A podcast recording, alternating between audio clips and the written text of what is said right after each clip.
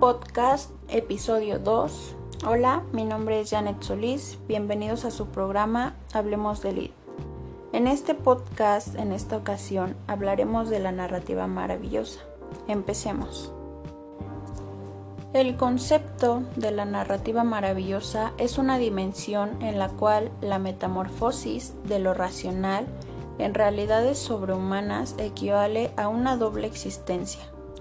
El lector va descifrando el mundo de los cuentos maravillosos, configurando o recordando sus propios mundos, sus propios mitos, los cuales hermanan el ensueño con la pesadilla.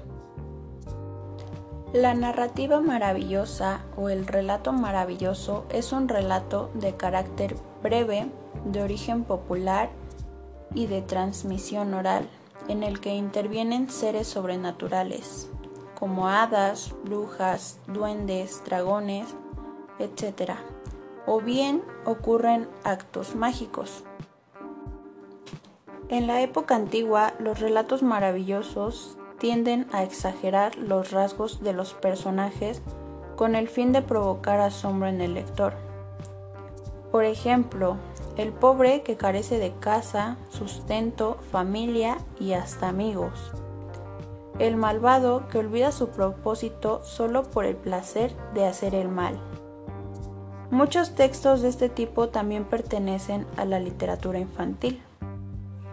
En la época contemporánea surge la corriente del realismo mágico.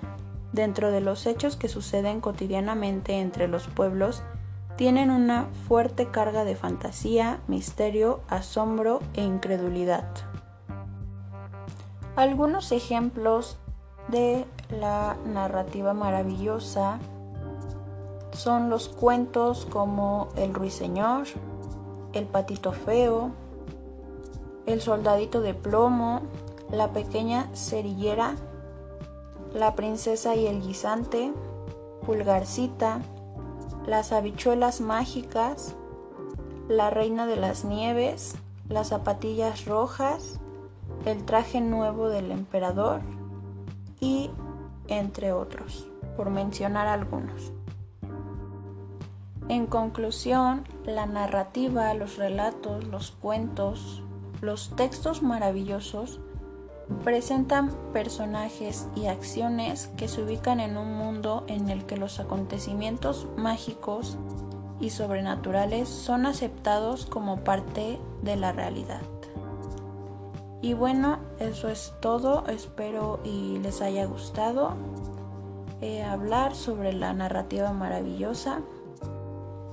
Y nos vemos en otro episodio para seguir hablando de las diversas formas de la narrativa. Muchas gracias y hasta luego.